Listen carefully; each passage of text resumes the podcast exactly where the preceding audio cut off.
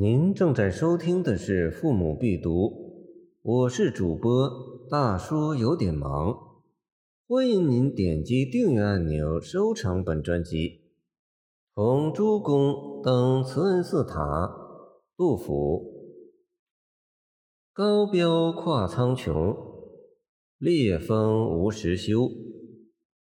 自非旷世怀，登兹翻百忧。方知相较力，足可追名搜。仰穿龙蛇窟，始出知逞幽。七星在北户，河汉生西流。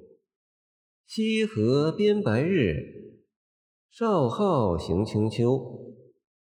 秦山忽破碎，竟未不可求。俯视但一气，焉能辨黄州？回首教于顺，苍梧云正愁。西哉瑶池隐，日宴昆仑秋。黄皓去不息，哀鸣何所投？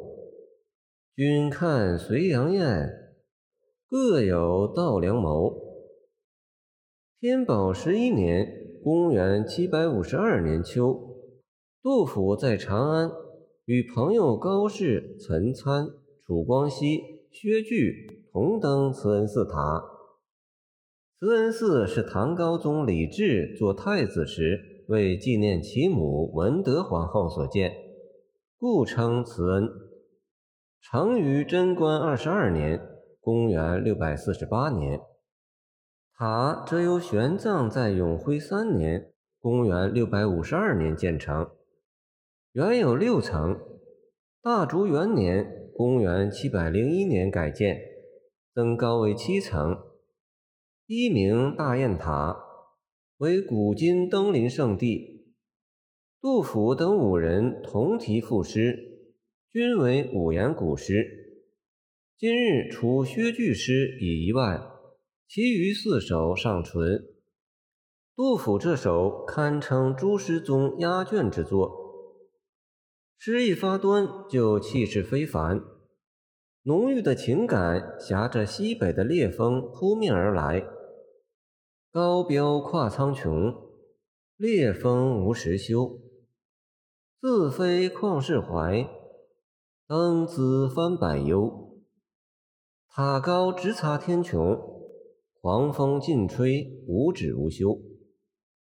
古人认为登高可以消忧，如王粲登楼赋说：“登兹楼以四望兮，聊暇日以消忧。”杜甫翻用其意，说：“若非旷达之事，登此高塔反会生出无穷忧虑。”虽说假设语气，以预设伏笔。演出全诗的百感茫茫。登佛塔，须言与佛教相关的话题。诗人倒叙艰难爬上塔顶的过程，点出登塔意。佛教设形象教化众生，故称象教。佛塔之建正为象教之一种。诗人回忆沿着曲折幽深的阶梯向上攀登。如同穿过龙蛇的洞窟，绕过交错的幽暗围栏，才攀登到塔的顶层。原来这过程正是暗示人们穷高极远的去探寻幽微的道理啊！有意思的是，象教的原意是启发人探寻佛理，向往西方极乐世界。到了杜甫这里，却变成了思考现实的忧患。探寻人生的道理。听人说老杜一生只在儒家界内，见刘熙载易盖，此言不虚。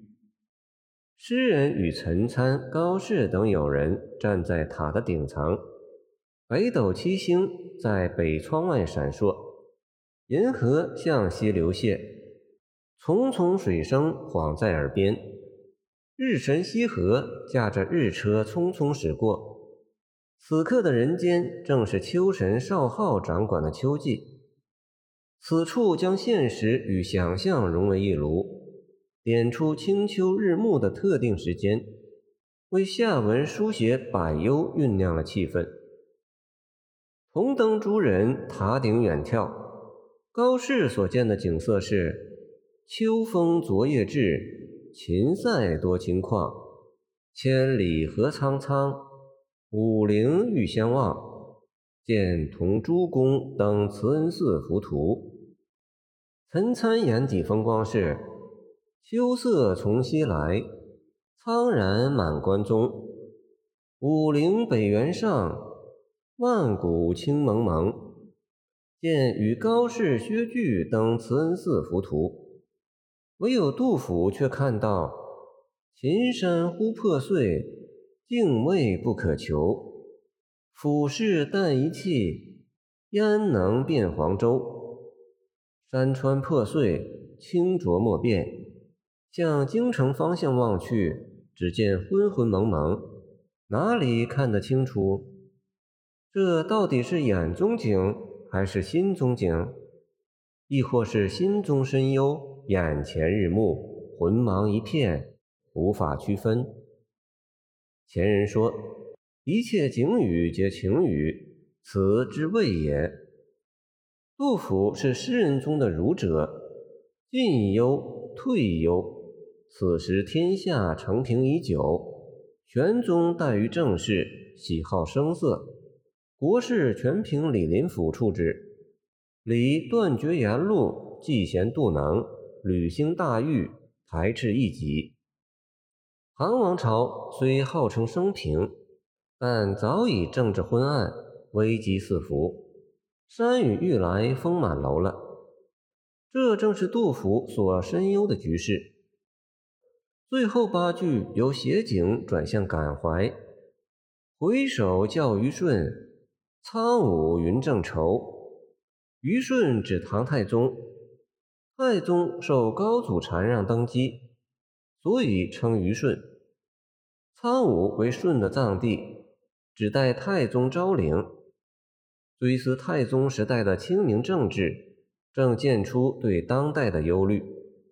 西哉瑶池眼，日宴昆仑秋。用典此时，《穆天子传》载，周穆王登昆仑之秋，与西王母宴会于瑶池。这里借指唐玄宗与杨贵妃在骊山宴饮作乐，不问政事。落日黄昏，苍梧云愁，都暗示唐王朝将要陷入危乱。这也是诗人登兹翻百忧的缘由。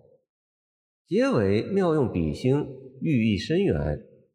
贤能忧国者遭到排斥，如哀明皇后那样无所归依。而趋炎附势的小人，就像随着太阳的温暖迁徙的候鸟，各自忙着追逐私利。谁会以这岌岌可危的国家为意呢？以禽鸟喻人是诗人常用的手法。曹操《短歌行》：“月明星稀，乌鹊南飞。绕树三匝，何枝可依？”是以良禽择木而栖。比喻粮食折竹而逝。书士卜算子，拣尽寒枝不肯栖，寂寞沙洲冷。是以狮群孤鸿的孤独持守，比况自己面对人生逆境的态度。杜甫此诗则通过对比，以隋阳雁的苟且驱使，凸显黄浩的形象。黄浩是志存高远、一飞千里的大鸟。他的哀鸣何所投，并非无枝可依，而是不忍远离这危机四伏的黄州。杜甫正是这样一只黄浩。此时的杜甫年已不惑，履时京华多年，因智举被李林甫排挤，现三大李父尚无下文，身份依然是布衣，生计照旧困顿。朝野上下但于安乐，他却偏偏众人皆醉我独醒，偏要做这预告危难、哀鸣不已、徘徊不去的皇后。对这深沉悱恻的情感，前人多所赞许。清代杨伦评此诗说：“前半写尽穷高极远、可喜可恶之趣，入后犹觉对此茫茫、百端交集。所谓浑含汪茫、千汇万状者，于此见之。是同时诸作，其气魄力量自足压倒群贤，雄视千古，见杜诗敬泉。”感谢您的收听，我的 QQ 号码幺七二二九二二幺三零，希望您继续收听我们的后续节目。如果您喜欢我的作品，请关注我吧。